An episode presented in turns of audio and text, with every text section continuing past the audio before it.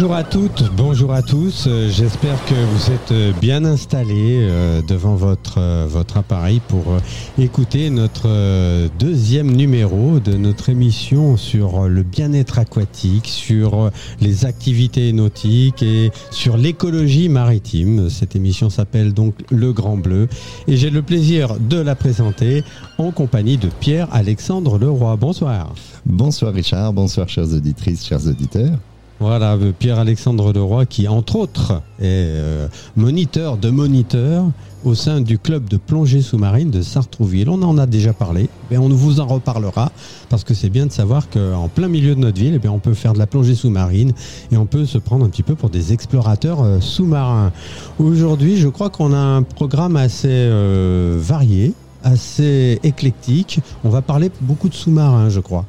Effectivement, et on va axer euh, cette émission sur un sous-marin très particulier qui est le Ruby et qui a comme particularité d'avoir coulé à lui seul plus de navires que l'intégralité de toute la flotte euh, française pendant la Seconde Guerre mondiale. Voilà, donc euh, c'est tout, c'est plus, c'est plus une aventure, c'est une épopée, je crois qu'on on, on peut le dire.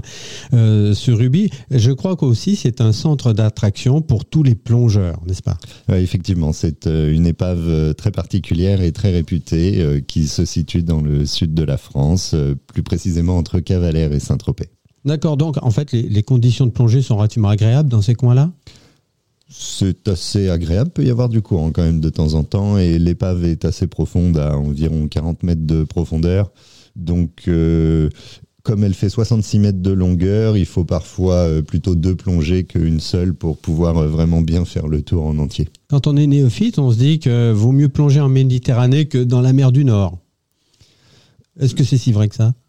Hmm, Ça dépend de l'équipement qu'on a, de son expérience, mais effectivement, il fait quand même beaucoup plus froid en mer du Nord. Euh, La, la température moyenne, en tout cas annuelle, est bien en dessous de celle de la mer Méditerranée.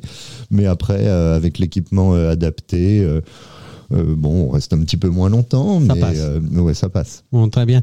Alors, en quoi ça consiste une plongée euh, près d'un sous-marin? Comment ça se passe? Eh bien, le bateau, le navire sur lequel euh, sont les plongeurs euh, vont faire route euh, jusqu'aux coordonnées GPS qui sont indiquées de manière électronique. Et c'est précis, c'est très précis, Ah oui, ces, instru- instruments-là. D'accord. Oui. Euh, on peut même vérifier avec le sonar qu'on est bien au-dessus de l'épave.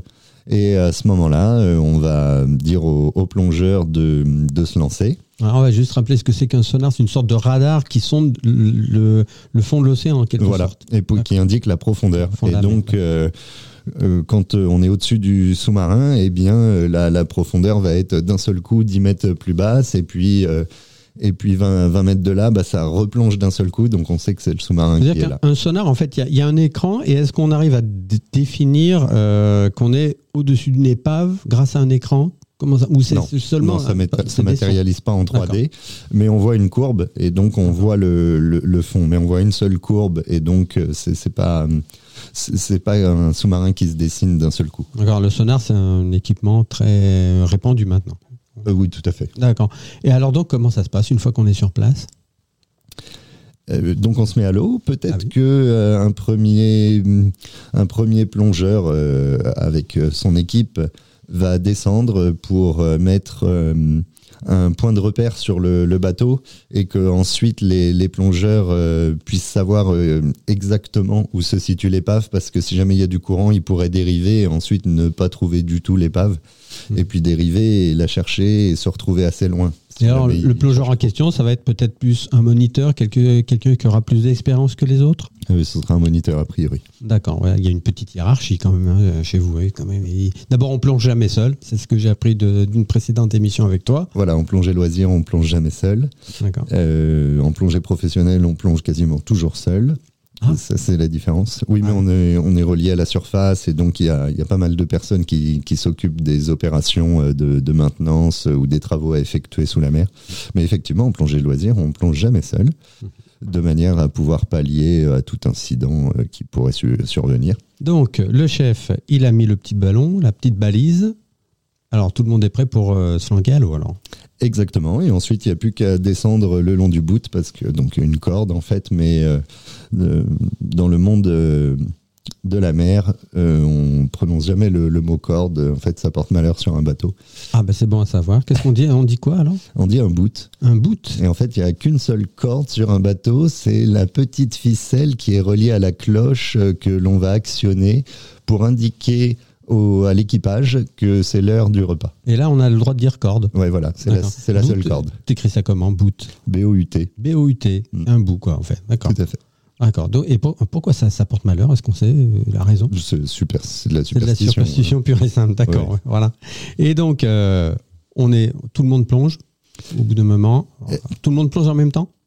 Euh, Oui, on envoie euh, toutes les, toutes les 20-30 secondes les, les gens à l'eau pour pas que ce soit l'embouteillage en fait euh, en surface et, et au, moment de la descente. Ouais. Et puis ensuite, euh, on décide d'un d'un trajet. Est-ce qu'on veut plutôt explorer la, la face avant, la, la, la face arrière du, du bateau?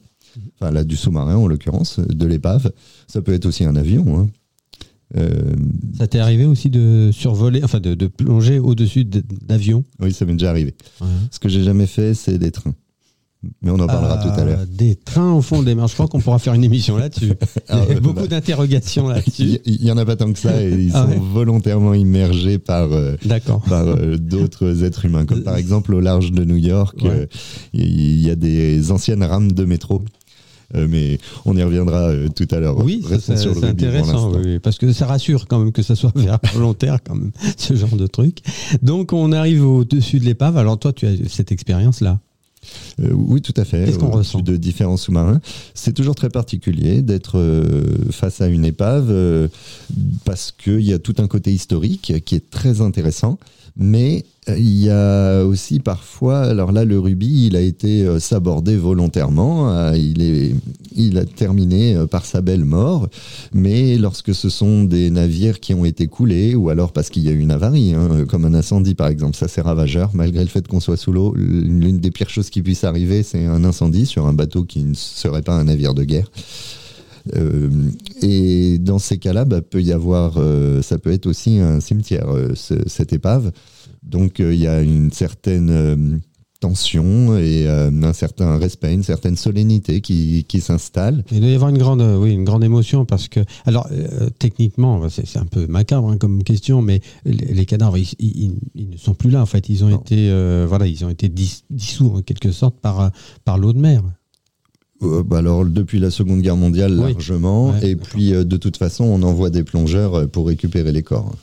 Ah, d'accord. Ça, c'est fait après la guerre. Ça s'est fait après la guerre euh, de- d'envoyer des plongeurs pour euh, déblayer les, les Même- corps, Même pendant.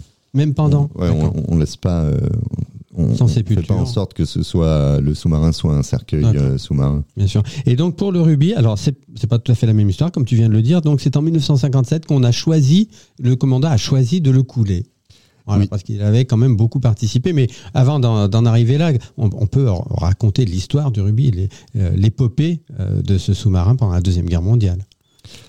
Alors euh, en fait, il a été mis en cale en janvier 28, 1928 euh, à Toulon et euh, la première fois qu'il prend la mer réellement pour faire une mission, ça va être le 30 septembre 1931 et vraiment avec un pour faire des essais et puis après euh, il rentre en service en avril 1933.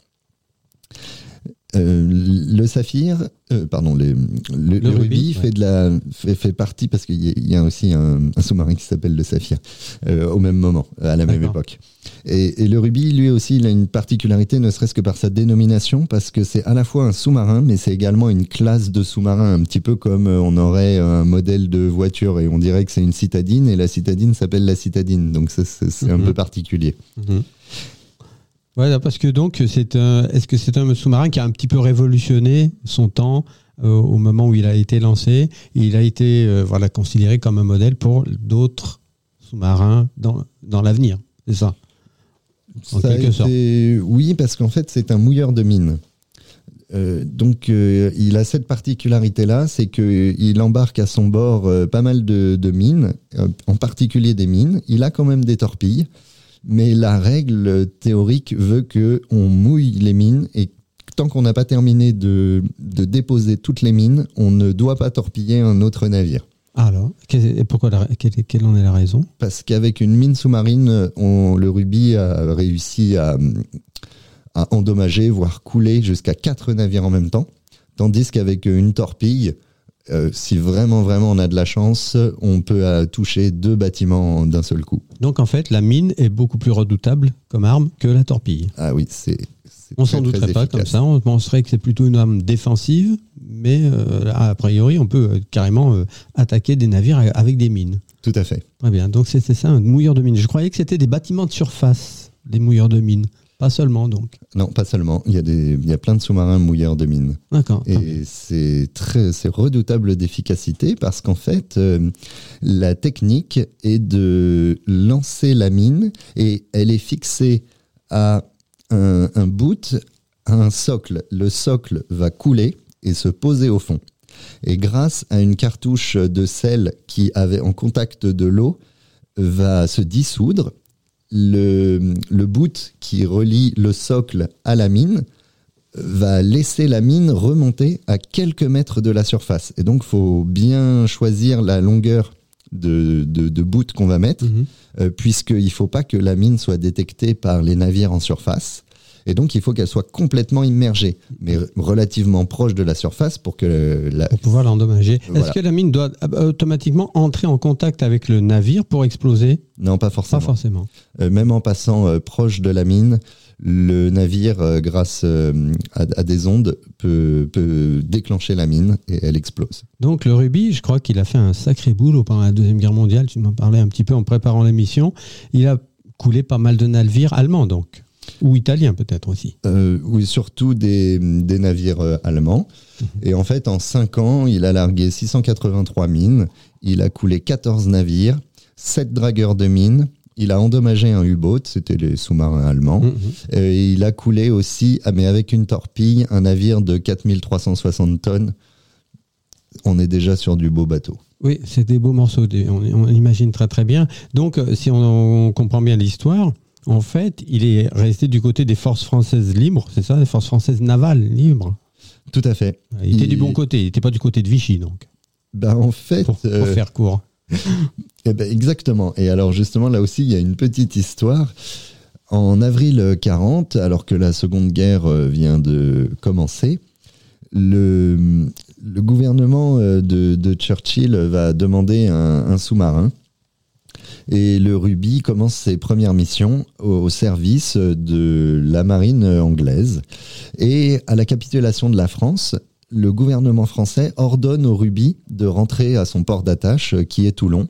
Mais le, le commandant de l'époque euh, refuse. Il refuse l'ordre. Ça, c'est particulièrement grave. euh, Ça peut être assimilé à de la haute trahison. En temps de guerre, oui, en effet. oui. Là, c'est cours martial et euh, c'est exécution, hein, puisqu'il y a la peine de mort euh, à l'époque. Donc là, il risque très très gros en, en faisant ça. Donc, c'est le commandant du Ruby. Est-ce qu'on a son nom? Ah oui, c'est Georges Cabanier. Georges Cabanier, très bien. Donc il a le courage, pour pas dire plus, de dire non à un ordre du gouvernement qui lui enjoint de rejoindre Toulon, où il aurait très bien pu être sabordé en 42, puisque euh, c'est ça. Donc finalement, il a eu quand même raison. Ah oui, il a eu raison. L'histoire lui a donné raison. Et il a soumis au vote, au vote de son équipage la, la décision. Et donc, euh, ils ont tous refusé la reddition à l'unanimité. Ah, bravo à eux. hein. Est-ce qu'on a des noms de, des hommes d'équipage? Est-ce que euh, ça, ça- ça- ça devient un petit peu compliqué non, mais, là, euh, là, j'ai pas les noms, mais On va euh, rappeler le nom du commandant. c'est Georges Cabanier. Georges Cabanier, ouais. Ensuite, il y a eu d'autres commandants après euh, le commandant Cabanier. Mais c'est le commandant Cabanier, euh, lors de, la, fin de vie du sous-marin, qui a refusé qu'il soit démantelé pour que le sous-marin soit mis à la ferraille et qui a demandé à ce qu'il soit sabordé en mer et qu'il repose en mer, là, où il a toujours vécu. Donc après, toutes ces années de service euh, très actif et très intense, on peut l'imaginer. Est-ce que euh, on a des infos sur le, fait que le Ruby ait subi des avaries et des victimes? Ou est-ce que euh, tout s'est bien passé, entre guillemets, bien passé, parce qu'on est en temps de guerre, on on peut pas dire que les choses se passent bien, mais est-ce que euh, a des nouvelles des hommes d'équipage? Comment ils s'en sont tirés? Oui, ils s'en sont tous euh, bien tirés.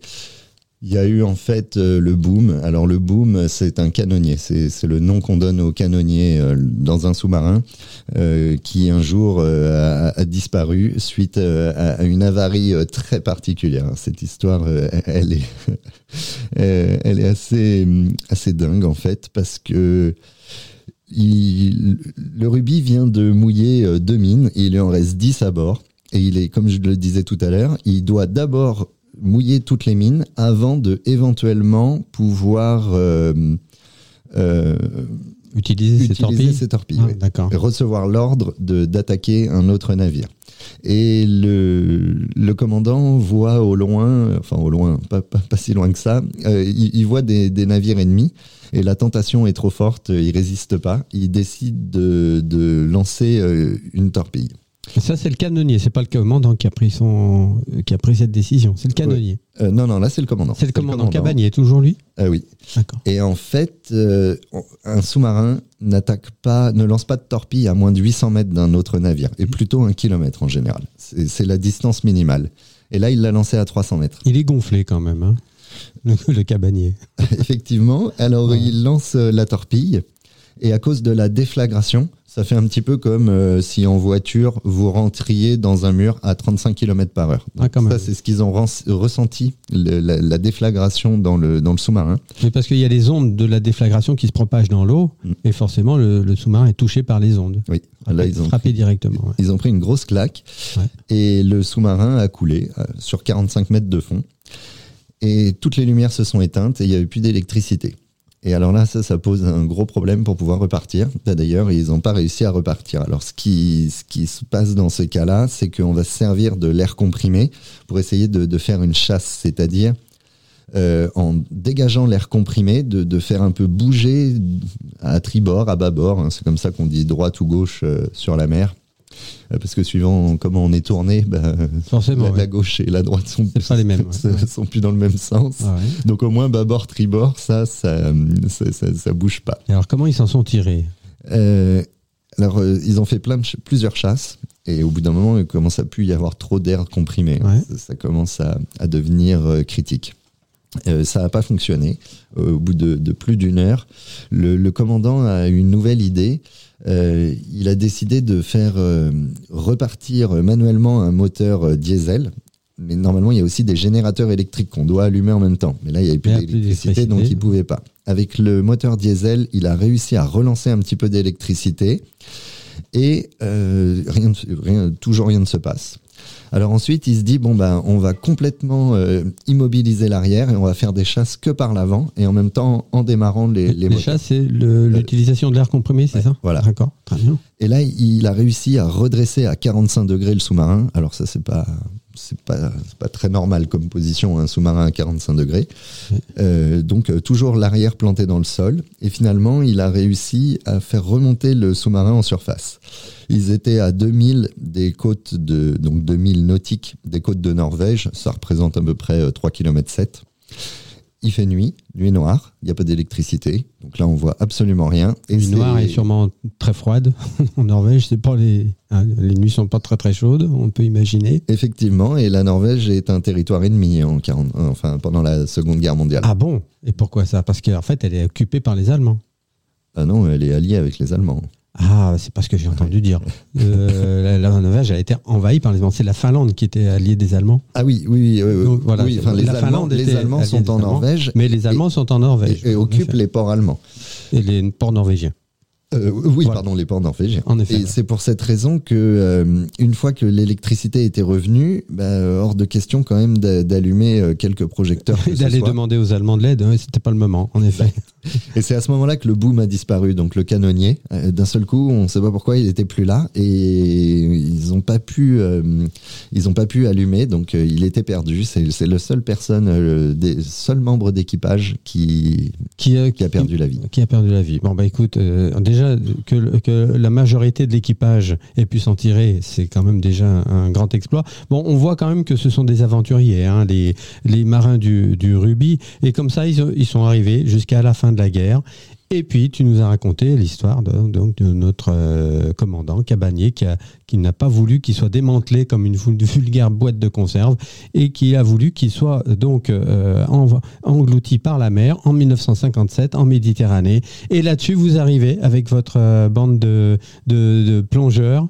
Et, et c'est là qu'on a un petit peu d'émotion. Et, et, donc, on vous a laissé tout à l'heure, vous étiez au moment de descendre. Au moment d'arriver au contact avec l'épave, comment ça se passe? En fait, euh, on découvre à 40 mètres de fond, on découvre pas tout de suite euh, l'épave, hein, pas dès la surface. C'est au fur et à mesure de la descente qu'on commence à voir euh, des ombres et puis petit à petit, une grande ombre se dessine et on voit une partie seulement correctement du sous-marin. Mais c'est rare quand ça fait un navire fait 66 mètres, c'est impossible d'avoir 66 mètres de visibilité. Donc même quand on est au centre du navire, bah, ça ferait 33 mètres de chaque côté. Et là encore, c'est pas gagné. C'est possible d'avoir 30 mètres de visibilité, mais c'est quand même particulièrement rare. Hein. Ce mmh. serait une très bonne visibilité. Et il est posé à plat euh, au fond. Et euh, bon, bah, maintenant il commence à être abîmé quand même. Alors euh, il y a, des, parties qui sont un petit peu effondrées. de même, la marine nationale a, pétardé les hélices je pense, pour pas qu'elle soit prise et réutilisée euh, à mauvais escient ou qu'elle soit peut-être analysée aussi parce que c'est très particulier des hélices de, sous-marins. D'ailleurs, dans chaque euh, sous-marin d'armée, il y a ce qu'on appelle l'oreille d'or. L'oreille d'or étant la, la, personne qui a l'oreille absolue et qui peut, en entendant le, bruit d'un navire, savoir si c'est un sous-marin, si c'est un navire en surface, est-ce que c'est un, navire euh, de guerre ou bien est-ce que c'est simplement un navire de pêche? Grâce au bruit que vont faire les, les hélices, ils peuvent aussi savoir combien il y a de pales sur cette hélice, savoir s'il y en a plusieurs, et donc reconnaître exactement quel est le navire, surtout si c'est un navire de guerre qui, est à côté. Bon, parce que si c'est un navire de pêche, là, euh, là ils savent pas, ils savent pas ce que c'est comme quel est le navire exactement et peu importe. Et là, il y a intérêt à avoir une très bonne oreille. En effet, très bien, euh, euh, bien, bien, entraîné en tout cas. Et alors, quand vous arrivez au-dessus d'un sous-marin, j'imagine qu'on peut pas pénétrer à l'intérieur du sous-marin. C'est théoriquement interdit en mm. France de pénétrer à l'intérieur des épaves, ne serait-ce que pour euh, la dangerosité. Mm. Le fait de, de s'engager dans des coursives extrêmement étroites, euh, ensuite, euh, peut-être qu'on ne pourra pas faire demi-tour. C'est vraiment extrêmement dangereux. que les gens qui souffrent de claustrophobie s'abstiennent absolument. C'est pour ça que j'irai pas très loin là, en effet. la deuxième chose, en plus, lorsqu'un navire est assez ancien, c'est que hum, y a la possibilité qu'il y ait des effondrements et donc euh, de rester bloqué euh, à cause d'un effondrement. Mm, mm, ça, arrive de temps en temps, hein, même en France, euh, pour des plongeurs qui théoriquement ne devaient pas rentrer dans des épaves.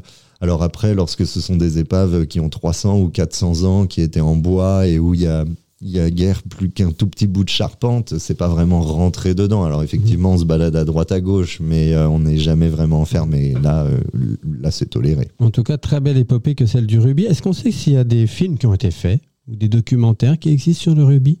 Oui, il y a plusieurs documentaires euh, qui ont été faits, qu'on peut visionner sur le web, ou bien sur Arte, il y en a eu un récemment à propos des sous-marins euh, d'attaque. Et il y avait un, toute une partie sur le rubis, mais, euh, pas le documentaire dans son entièreté qui était euh, destiné à l'histoire du rubis. Très bien. Bon, bah voilà, je pense qu'on peut, assez facilement trouver des, documentaires sur cette euh, très très belle aventure. Euh, la dernière chose pour clore le, sujet, euh, le fait de couler une épave, quand on n'y connaît rien comme moi, ça peut, est-ce que ça pose pas une question écologique? Alors effectivement, c'est une question euh, très, très sensée et très logique euh, à se poser. Euh, et alors en fait non, ça pose pas de souci particulier parce que l'épave est d'un côté démilitarisée, d'un autre côté on a enlevé tous les produits polluants, que ce soit du carburant, de l'huile, éventuellement du, tout ce qui pourrait être des amiantages. Et finalement, il ne reste plus que la carcasse de ferraille Et ça pollue pas parce que la, carcasse de ferraille va, quand même, euh, malgré la corrosion créée par le sel, va, quand même perdurer euh, pendant plusieurs euh, dizaines d'années, voire siècles. Et en fait, ça va créer un récif sous-marin. C'est pour cette raison, on, l'évoquait tout à l'heure, que à New York, la mairie de New York a décidé d'utiliser les anciennes rames de métro en faisant des, des récifs euh, pour les plongeurs. De même qu'en en Jordanie, il y a un gigantesque Boeing qui a été coulé euh, et à très peu de, de profondeur, complètement à plat. Et donc là, on, on peut se balader euh, tout autour. Et il doit être euh, à 15-20 mètres de, de profondeur. Puis comme c'est grand, ça remonte assez proche de la surface. J'imagine. Alors, ça ne veut pas forcément dire qu'on peut se débarrasser de sa vieille bagnole en la balançant dans la mer. Je crois qu'il y a tout un travail à faire hein, de dépollution donc de la bagnole. Hein, euh, les Boeing, je suppose qu'ils ont été traités avant, désamiantés, tout ça, et pareil pour les rames de métro de New York. Est-ce que ça favorise aussi la, la croissance d'une euh, flore sous-marine? Ah oui, tout à fait. Carrément. Ça- ça- Il y a beaucoup de, de faune et de flore, euh, qui, enfin surtout de la, de la, de la faune, euh, comme du corail par exemple, qui va s'agréger, qui va se concrétionner tout autour de, de cette armature en, en ferraille. Et euh, plus il y a de coraux, plus ça va également donner à manger à des poissons. Et, et donc ça va recréer de, la vie, un oasis de vie en plein milieu d'une étendue de sable. Eh bien, merci pour cette super euh, aventure. Une dernière chose à, à ajouter pour le rubis Bah, pour le rubis, euh, je, on ne peut pas euh, parler du rubis sans mentionner Bacchus. Bacchus, qui est un Ah. chien sous-marinier. Alors, en quoi ça consiste un chien sous-marinier? Un chien sous-marinier, ça consiste à remonter le moral des troupes. Et il faut que, faut que le chien soit vraiment bien dressé parce qu'on parlait tout à l'heure de l'oreille d'or dans chaque sous-marin qui va détecter les bruits des autres sous-marins. Lorsque le, le sous-marin est en mode attaque, il faut, euh, il faut que le silence absolu règne à l'intérieur du navire et donc il faudrait surtout pas qu'il y ait un aboiement de chien. Mais Bacchus n'a jamais aboyé. Il est né en 1937 et dès qu'il a été un tout petit chiot, il a été dans le rubis Ah. et il y est resté euh, jusqu'à la fin de la guerre et il est mort euh, très peu de temps euh, après la fin de la guerre euh, de vieillesse. Mhm. Alors, euh, le rôle du chien, c'est juste euh, un animal de compagnie. voilà. D'accord. Ils n'ont pas pu prendre un chat, ça fait moins de bruit quand même. non. Mais Ouais, le chien, c'est trop mieux. indépendant, oui, peut-être euh, plus, plus. Oui, peut-être moins euh, amical, peut-être, en effet, que, que le chien. Donc, il a été dressé pour ne jamais aboyer. Et Bacchus, de toute façon, il est lui-même euh, fils de son père, euh, fils de sous-marinier. Son père était sous-marinier et sa mère était sous-marinier. Une euh, vocation familiale, en quelque sorte. Exactement. Est-ce que tous les, sous-mar- les sous-marins d'aujourd'hui aussi ont cette tradition de chien sous-marinier Non, Non, il y en a fini. eu plusieurs. Il n'y a Ouais. pas eu que Bacchus. On peut citer aussi Popeye ou Whisky. Euh, en revanche, Bacchus, il a comme particularité euh, d'avoir euh, rencontré le général de Gaulle et également il a été euh, décoré par euh, les Britanniques. Et c'est le seul chien à avoir euh, la, la, la Valiant Dog Medal. Qui... Le seul chien français, alors. J'imagine. Euh, euh, non, je pense le seul chien tout Ah bon. court hein, à Un seul l'avoir. chien au monde à avoir Ouais, eu cette ouais. médaille. Valiant. What? Dog Valiant, Medal. Valiant Dog Medal. Donc, c'est pour les, les, pour les, les, les, les, les animaux qui ont participé à l'effort de guerre, c'est ça hein? Voilà, et donc euh, il a été récompensé pour son très grand sang-froid lors de la dixième patrouille. Et la dixième patrouille, euh, c'est celle que je vous ai euh, racontée tout à l'heure. En Norvège. Mm. Eh ben bravo à Bacchus. Eh bien, en, une longue vie. En fait, il a eu une longue vie quand même. Il a pu finir sa vie tranquillement. Oui, Voilà. il a vécu plus d'une une bonne dizaine d'années. Et comme c'était un petit chien, euh, il est mort de vieillesse. Eh ben, c'est une très belle aventure, décidément, euh, que la, celle du rubis. Euh, ça me donne envie de- d'essayer de, trouver des, des, des documentaires qui en parlent. Maintenant, on va passer à notre deuxième euh, sujet. Alors, c'est un sujet beaucoup plus calme, beaucoup plus amical, beaucoup plus loisir, beaucoup moins guerrier. Et je vais, je vais commencer ce sujet, en fait, en te posant une petite, une petite colle. Alors, si je te parle de Kylian Mbappé, d'un certain Monsieur Griezmann, euh, je suppose que tu sais immédiatement euh, de qui on parle. Euh, là, l'équipe de France, qui notamment a été championne du monde en 2018 et finaliste de la Coupe du Monde 2022. De la dernière. En revanche, si je te parle de Alexandre Bouet, Romain Marion Vernou ou euh, de Thomas Vernou. Est-ce que ça te dit quelque chose? Absolument pas. Voilà, et c'est ça, c'est un peu dommage parce que justement, ce sont aussi des joueurs de l'équipe de France, mais de l'équipe de France de water polo. Alors voilà, c'était ça mon sujet euh, d'aujourd'hui. Euh, le water polo, on pense qu'on connaît un petit peu le water polo, mais c'est c'est quand même pas un sport euh, très très très médiatisé dans notre pays. Alors j'ai parlé de, de l'équipe de France, en effet. L'équipe de France a, a, quand même eu des quelques quelques résultats intéressants, dont médaille d'or aux Jeux Olympiques tout de même, c'est pas rien, hein, euh, puisque le, le, water polo est un sport olympique hein, depuis 1900 chez les hommes. Euh, il a fallu attendre l'an 2000 pour qu'il le soit aussi chez, chez, chez, les dames. Mais en effet, on a gagné une médaille d'or euh, olympique de water polo. Seul petit détail, c'est que c'était en Paris, à Paris en 1924. Voilà. Depuis, alors on, navigue, sans, sans, jeu de mots, entre les quatrième et, et onzième places. On sait que pour les Jeux olympiques de, de, de Paris, on est qualifié donc ça nous donnera peut-être une occasion de médaille. Alors voilà, à quoi ça ressemble le water polo? Alors c'est un sport qui, a connu d'abord son, origine dans la Rome ancienne, la Rome antique. Il se trouve que les, légionnaires jouaient à un jeu qui se rapprochait un petit peu du water polo dans les piscines, les thermes de l'époque. Euh, et alors c'est en 1869 que les membres d'un club britannique de Bournemouth ont commencé à jouer à un jeu qui se rapproche du water polo moderne. Et c'est en 1870 que les premières règles officielles de ce jeu ont été, euh, ont été euh, écrites. Euh, par la suite, il y a eu aussi une version américaine du jeu qui s'est développée à, partir de 1897, mais qui était un petit peu trop, un petit peu trop violente au goût des Européens. Et du coup, les, les Américains ont fini par en revenir aux règles britanniques, qui étaient beaucoup plus soft, en 1914. Donc en effet, j'ai dit que c'était un sport olympique depuis 1900 chez les hommes et depuis l'an 2000 euh, chez les femmes. Alors, euh, à quoi ça ressemble le water polo? Alors, pour la tenue, c'est très calme, hein. c'est très simple. C'est euh, le, il n'y a pas de possibilité de porter une combinaison. C'est des slips de bain, hein, tout à fait. peut-être qu'ils sont peut-être un petit peu plus solides, je ne sais pas. En tout cas, c'est le le, le, le, slip de bain et surtout, on doit porter un bonnet. Alors, l'équipe qui joue à domicile porte des bonnets blancs et les visiteurs portent des bonnets bleus. Donc ça, facilite un petit peu euh, la compréhension du jeu. Une équipe de water polo, ça se compose de 7 joueurs avec 6 remplaçants. Euh, voilà. Et donc évidemment, euh, les prises au corps sont interdites. Hein. Il y a quand même pas mal de, de règles. Alors le match officiel se décompose en 4 périodes de 8 minutes. Hein, euh, séparés par des temps de repos de 2 minutes, sauf entre les deuxième et troisième périodes où le repos est de 3 minutes. Donc en fait, il faut avoir les yeux constamment sur, euh, euh, la montre quand on suit un, match de water polo.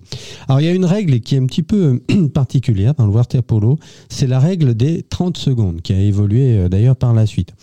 Il se trouve que chaque équipe, quand elle a la balle, quand un des joueurs de l'équipe a la balle, dispose au plus de 30 secondes pour tirer au but. Voilà, tout ça c'est fait pour que euh, le, le, jeu gagne en intensité. Et en effet, s'il ne tire pas euh, vers le but au bout des 30 secondes, le temps est réinitialisé et le ballon revient à l'équipe adverse. Voilà. Et avec les nouvelles règles, euh, ce temps de 30 secondes a été réduit à 20 secondes. Donc on peut imaginer quand même que c'est un jeu assez intense. Voilà. Alors la surface, l'aire de jeu, c'est 30 mètres sur 20 mètres pour les matchs masculins et 25 mètres sur 20 mètres pour les matchs euh, féminins. Et la profondeur minimale pour euh, pouvoir jouer au water polo est de 1m80 de profondeur. Voilà. Alors, en effet, il n'y a pas d'équipe de water polo à Sartrouville. Hein, pas que je sache. Non, je ne crois pas. Il y en a une euh, à Saint-Germain-en-Laye. Alors, j'ai fait ma petite enquête. Il y en a une, euh, sans doute, oui, à Saint-Germain-en-Laye. Il y en a une à Conflans-Sainte-Honorine. Donc c'est pas trop loin de chez nous. Si ça vous intéresse, le water polo, vous pouvez toujours aller voir euh, au centre aquatique de Conflans-Sainte-Honorine. C'est 46 rue Henri Dunant euh, à Conflans évidemment. Euh, vous pouvez vous téléphoner. c'est le 01 39 19 24 72. Je répète 01 39 19 24 72. Dès l'âge de 6 ans, on peut pratiquer le water polo donc au club de Conflans-Sainte-Honorine. Voilà, j'ai dit qu'il y avait des petits des des, petits résultats hein, au niveau de, l'équipe de France. Mais s'il y a une équipe qui est quand même assez sérieuse euh, en Europe, c'est l'Espagne. Hein. Ils ont été champions olympiques en 1996 et champions du monde en 98 et en 2001. Voilà. Et donc, on va souhaiter bonne chance à nos, euh, Français en water polo. Et bien, on espère euh, qu'ils vont nous rapporter des médailles. Eh bien, On leur souhaite bon courage. Est-ce que tu as déjà vu un match de water polo ah Oui, j'en ai déjà vu plusieurs, euh, justement à, la piscine de, Saint-Germain-en-Laye. Et euh, je me rends assez souvent euh, à, la, à Conflans-Sainte-Honorine parce qu'il y a une fosse de, plongée. Et il y a également un très très gros club de, plongée et d'apnée avec beaucoup de moniteurs. Euh, qui donc euh, que je retrouve sur certaines formations. Et, euh, bah, mais par contre, je ne connais pas l'équipe de water polo de, de Conflans. Eh ben voilà, peut-être qu'on ira les voir, un de ces quatre, hein, pourquoi pas. C'est un jeu qui me paraît assez, assez spectaculaire et sans doute assez intense. On se souvient, il y a eu des, des, des matchs comme ça qui ont été très intenses dans l'histoire du water polo, notamment ceux en 1956 aux Jeux olympiques de Melbourne. 1956, euh, pour, euh, on rappelle un petit peu l'état d'esprit de l'époque, c'était l'époque où les soviétiques avaient envahi euh, la Hongrie. Hein, c'était le, printemps de Budapest en, quelque sorte. Et donc, en effet, les Hongrois étaient vus comme les victimes des soviétiques. Et il y a eu justement un match très épique et très violent entre euh, l'équipe de Hongrie et l'équipe euh, d'Union soviétique. Il paraît qu'il y avait eu du sang dans la piscine. En fait, la piscine était plus rouge que bleue à un moment donné. Donc voilà. Mais euh, voilà, mais bon. Tout ne se passe pas toujours comme ça, évidemment. Le water polo est quand même un sport tout à fait pacifique. Je crois qu'avec toutes ces histoires de sous-marins que tu nous as racontées, j'ai envie d'en savoir plus sur les sous-marins lanceurs d'engins. Je crois que tu t'es intéressé à la question. Oui, en fait, euh, il existe euh, trois grands types de sous-marins dans la, dans la marine euh, nationale. Et on a soit des sous-marins nucléaires lanceurs d'engins, mais on peut aussi avoir des sous-marins nucléaires lanceurs euh, comment dire, euh, bah, de, de, bombes, lanceurs de missiles de croisière. Mhm. Et on a euh, également les sous-marins nucléaires d'attaque mhm. et qui eux aussi sont à propulsion nucléaire. D'ailleurs, il en existe un en ce moment dans la marine nationale qui s'appelle le Ruby. Donc on, ah retrouve encore ce, fameux. L'histoire se répète. En mais il ne faut pas les confondre. Faut pas les confondre. on peut imaginer que la, la technologie n'est pas la même. C'est un sous-marin nucléaire, le Ruby? Euh, euh, oui, c'en est un. Alors, le, sous-marin nucléaire, c'est ce genre de sous-marin en fait qui n'a pas besoin de faire le plein de carburant, en fait, c'est ça? Exactement. Il peut rester euh, vraiment extrêmement longtemps dans l'eau. D'ailleurs, les, commandants de ces sous-marins ont ordre de ne révéler à personne où est-ce qu'ils sont. Donc, l'équipage ne sait pas où il est et de toute façon, personne d'autre sur Terre, à part le commandant, ne sait où il se trouve. C'est-à-dire que même le président de la République, qui est le chef des armées, il ne sait pas? Non. En ce moment, on a des sous-marins un petit peu partout dans le monde, mais on ne sait pas où ils sont. Euh, alors le président, il peut quand même, euh, s'il a envie, demander et, avoir une réponse. Mais euh, là, en ce moment même, non, il ne sait pas. Mais le chef d'état-major des armées non plus, il ne sait pas. Non, et de toute façon, le, chef suprême de, l'armée, ça reste le président de la République. Ça reste le président de la République, en effet. Oui, c'est quand même une vie assez particulière. On sait que les, les sous-mariniers, entre eux, c'est une corporation à part au sein de la Marine nationale.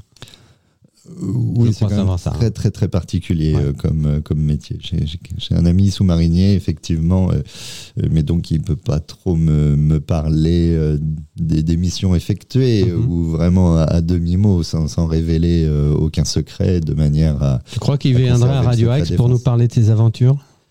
Eh ben peut-être, mais je sais pas où il est dans le monde. Ah bah oui, on ne sait pas où il est. Voilà. donc, euh, on, en revient à la même question. Je le croise, je le croise par hasard. Et, donc, euh, si, je comprends bien ce que tu me dis, lui non plus, il ne sait pas où il est.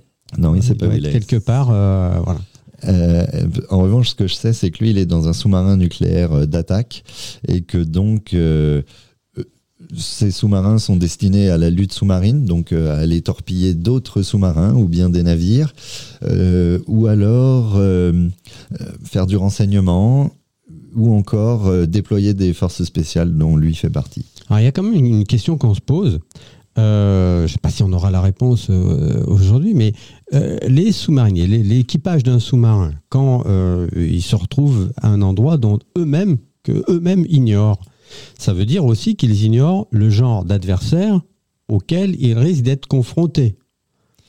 Oui, alors il n'y en a pas tant que ça quand même des, des adversaires, parce Ouais. que des sous-marins nucléaires d'attaque, il n'y a que les très très grandes puissances qui en sont dotés. D'accord. Donc le sous-marin, il sera Ça soit, réduit la liste. oui. bah, soit américain, soit chinois, soit, euh, soit Russe. russe, Voilà. Euh, imaginer, oui. éventuellement euh, indien ou anglais. Et c'est tout. Très bien. Oui, en effet, ça Ah. réduit la liste. Après, il y a certains pays qui, qui ont des projets mais qui ne l'ont pas, comme euh, l'Australie ou alors euh, le, le Canada. En Amérique du Sud, euh, c'est l'Argentine et le Brésil. Et sinon, dans l'Union européenne, ça va être euh, l'Italie, les, les Pays-Bas, euh, la Suède. Et sinon, euh, il y a la Corée du Nord aussi qui a ce projet-là. Ouais, Ça, c'est bien. le plus Ça, c'est embêtant. des clients un petit peu embêtants. hein. La Corée du Nord, ils sont un petit peu remuants en ce moment. hein. Oui, puis ils n'hésitent pas à faire des essais euh, nucléaires quand ça leur chante, euh, même euh, lorsqu'on leur demande de pas le faire. Euh, bon, on n'a pas trop de levier par rapport Ouais, à cette dictature. Puis ils les, ils les font un petit peu n'importe où. hein. Je, je crois savoir que nos amis japonais, ils voient des, des missiles un petit peu nord-coréens leur passer un peu au-dessus des têtes. Oui, ouais, Ouais. les, les- les Japonais, il y, a- y de grosses crispations. Et puis les Sud-Coréens aussi euh, apprécient pas trop les, les mouvements militaires euh, que déploie euh, le, le président euh, euh, nord-coréen. Très bien. Et on sait aussi qu'en 1962, ça a, fini, ça a failli très très mal se terminer sur la- au niveau de la crise des missiles de Cuba. euh, parce que, en effet, les, les sous-marins soviétiques et la marine américaine étaient directement en contact les uns avec les autres.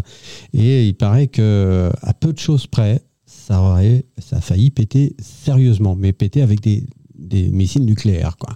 Et euh, je crois que c'est euh, grâce au sang-froid d'un- marin soviétique qui a refusé de- d'exécuter un ordre de tir que tout est resté finalement dans, euh, dans, les, cordes et on a évité quand même un- une troisième guerre mondiale qui aurait été évidemment qui aurait eu des conséquences absolument épouvantables. Eh bien, écoute, c'est très sympa cette aventure hein, sur à bord de plusieurs sous-marins, des sous-marins des mondes entiers, et surtout cette aventure du rubis. Moi, j'ai envie de rester un petit peu dans, dans, dans l'univers euh, sous-marinier, puisque on va parler un petit peu de, de cinéma, si tu es d'accord, hein, puisque Volontiers. Évidemment, on est là pour parler de, de, de la mer, on est là pour parler des océans, de navigation, de, de navires, de sous-marins, etc. Mais il faut pas oublier que c'est quand même une très très grande source d'inspiration pour les cinéastes dont un certain James Cameron. Alors évidemment, tu vas me dire, ouais, Titanic, évidemment, évidemment, James euh, Cameron est, irrémédiablement lié à l'histoire euh, du Titanic, surtout qu'il en a fait aussi un documentaire. Il n'a pas fait que le film de fiction que tout le monde connaît de 98. En 2003, il a réalisé Les fantômes du Titanic. Faut croire qu'il est quand même un petit peu obsédé par cette histoire, James Cameron. Mais c'est pas pour euh, pour ce film-là que que je, je, me suis un petit peu euh, renseigné. C'est pour un film qui est euh, qui date d'un un petit peu avant Titanic et dont vous entendez la musique en même temps que, que je vous parle. Voilà, c'est ça, c'est de la musique d'Alan Silvestri qui a composé donc euh, la musique du film de James Cameron qui s'appelle Abyss. The Abyss.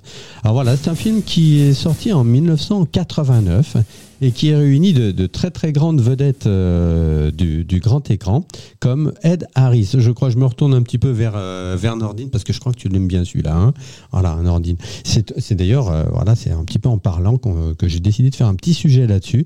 Il y a aussi la très charmante Marie-Elisabeth Mastrantonio qui joue le rôle de l'ex-femme de Ed Harris et entre euh, lesquels euh, bon euh, tout ne coule pas de source hein, il y a des un rapport un petit peu conflictuels alors l'histoire en gros c'est ben, justement on reste dans l'histoire des sous-marins mais c'est une histoire quand même assez angoissante.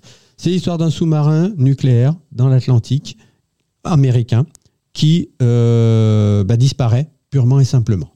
Alors c'est embêtant, ça fait un peu désordre hein, quand tu perds un sous-marin. C'est pas c'est pas très très marrant. Donc du coup, on fait appel à une équipe de forage sous-marin euh, pour qu'il retrouve l'épave du sous-marin disparu. Alors c'est une aventure très oppressante puisque tout se passe euh, de grandes, euh, à de grandes profondeurs sous l'eau. C'est très spectaculaire, c'est stressant, il y a des effets spéciaux formidables. Pourtant, je suis pas un aficionado absolu des effets spéciaux. Je trouve qu'il n'y a rien de mieux dans un film que le vrai jeu des comédiens. Mais ça, c'est un goût personnel.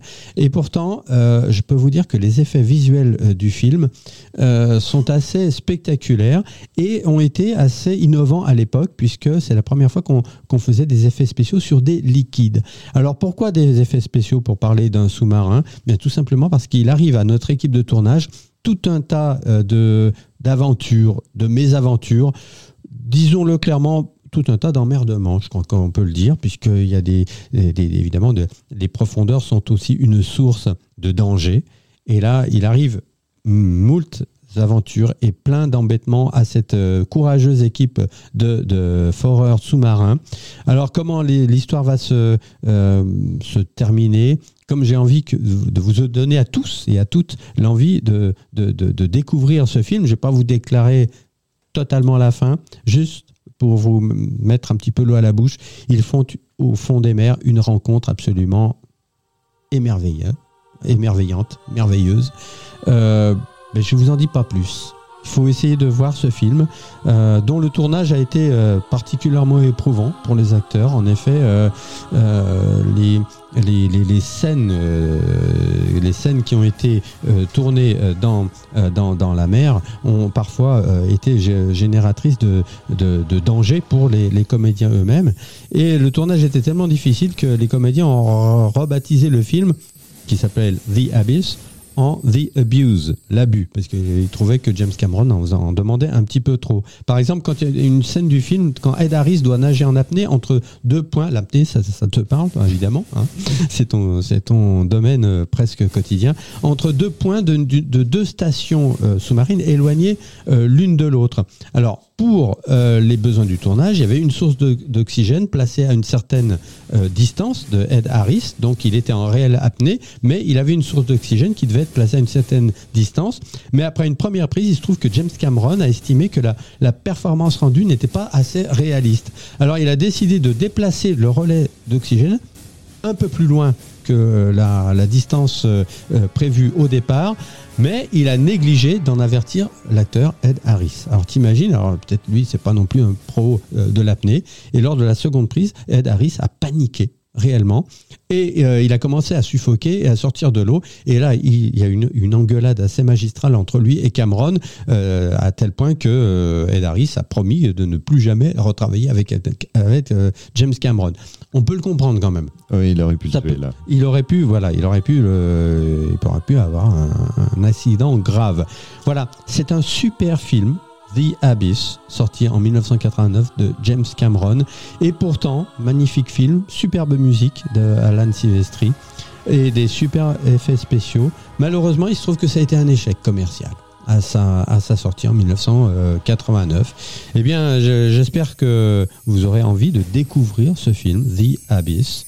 Et voilà, c'est fini pour notre euh, voyage d'aujourd'hui. Est-ce qu'on a des nouvelles, euh, Pierre-Alexandre, de notre club de plongée à Sartrouville? Je crois qu'il s'est passé un petit truc sympa. Eh bien, samedi dernier, il y a eu euh, à la piscine de Sartrouville euh, la fête pour les 10 ans de la création de la piscine du Cap, donc le centre d'activité de la plaine. J'en reviens pas que ça soit il y a déjà 10 ans. J'ai l'impression que c'était hier. Et alors, qu'est-ce qui s'est passé? Eh ben, À cette occasion, le club de Sartrouville Plongée, euh, grâce à son équipe de, moniteurs euh, toujours dynamique et dévouée, a effectué euh, un peu plus de 70 baptêmes de plongée, ce, qui est, ce qui est phénoménal. Hein. C'est gigantesque. En, en Contre à peu près combien en général? En général, entre 20 et 25. D'accord. Donc là, le triple. Donc là, il y, y, avait une, une palanquée, on peut le dire, de moniteurs qui est resté bah, plus de 4 heures dans l'eau.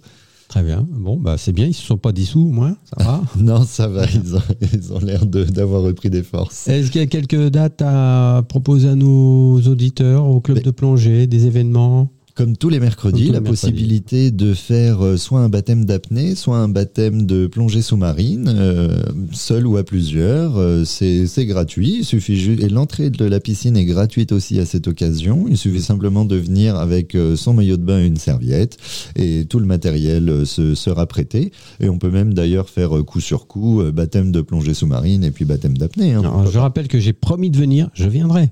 Je viendrai. hein. C'est pas d'une parole en l'air. hein. Euh, euh, J'avais fait la même promesse donc à nos amis du, du club de vélo de Sartrouville. J'ai fait des, des randonnées avec eux. J'ai fait aussi une petite initiation badminton avec nos amis du badminton. Je fais pas mal de choses avec l'athlétisme d'un côté. Et puis je suis allé voir aussi un, un entraînement de football américain aussi, puisqu'on peut jouer au football américain à Sartrouville euh, avec euh, le club des Nighthawks. Mais je m'égare de notre sujet. Je crois qu'on a fait une belle aventure là. Hein, et, on va se donner rendez-vous dans un mois pour euh, un nouveau Grand Bleu, l'émission de, bah, du, bien-être aquatique, l'émission de l'écologie aquatique également, puisqu'on on parle pas mal d'é- d'écologie hein, de temps en temps. Euh, ça fait pas de mal. Voilà, j'espère que, chers auditeurs, vous avez passé un bon moment à l'écoute de Radio Axe. C'était donc le Grand Bleu. Et bien, on, va- on se retrouve dans un mois, hein, Pierre-Alexandre? À dans un mois, Richard. et on se sépare sur la super euh, musique du film Le Grand Bleu. Au revoir, à bientôt. À bientôt.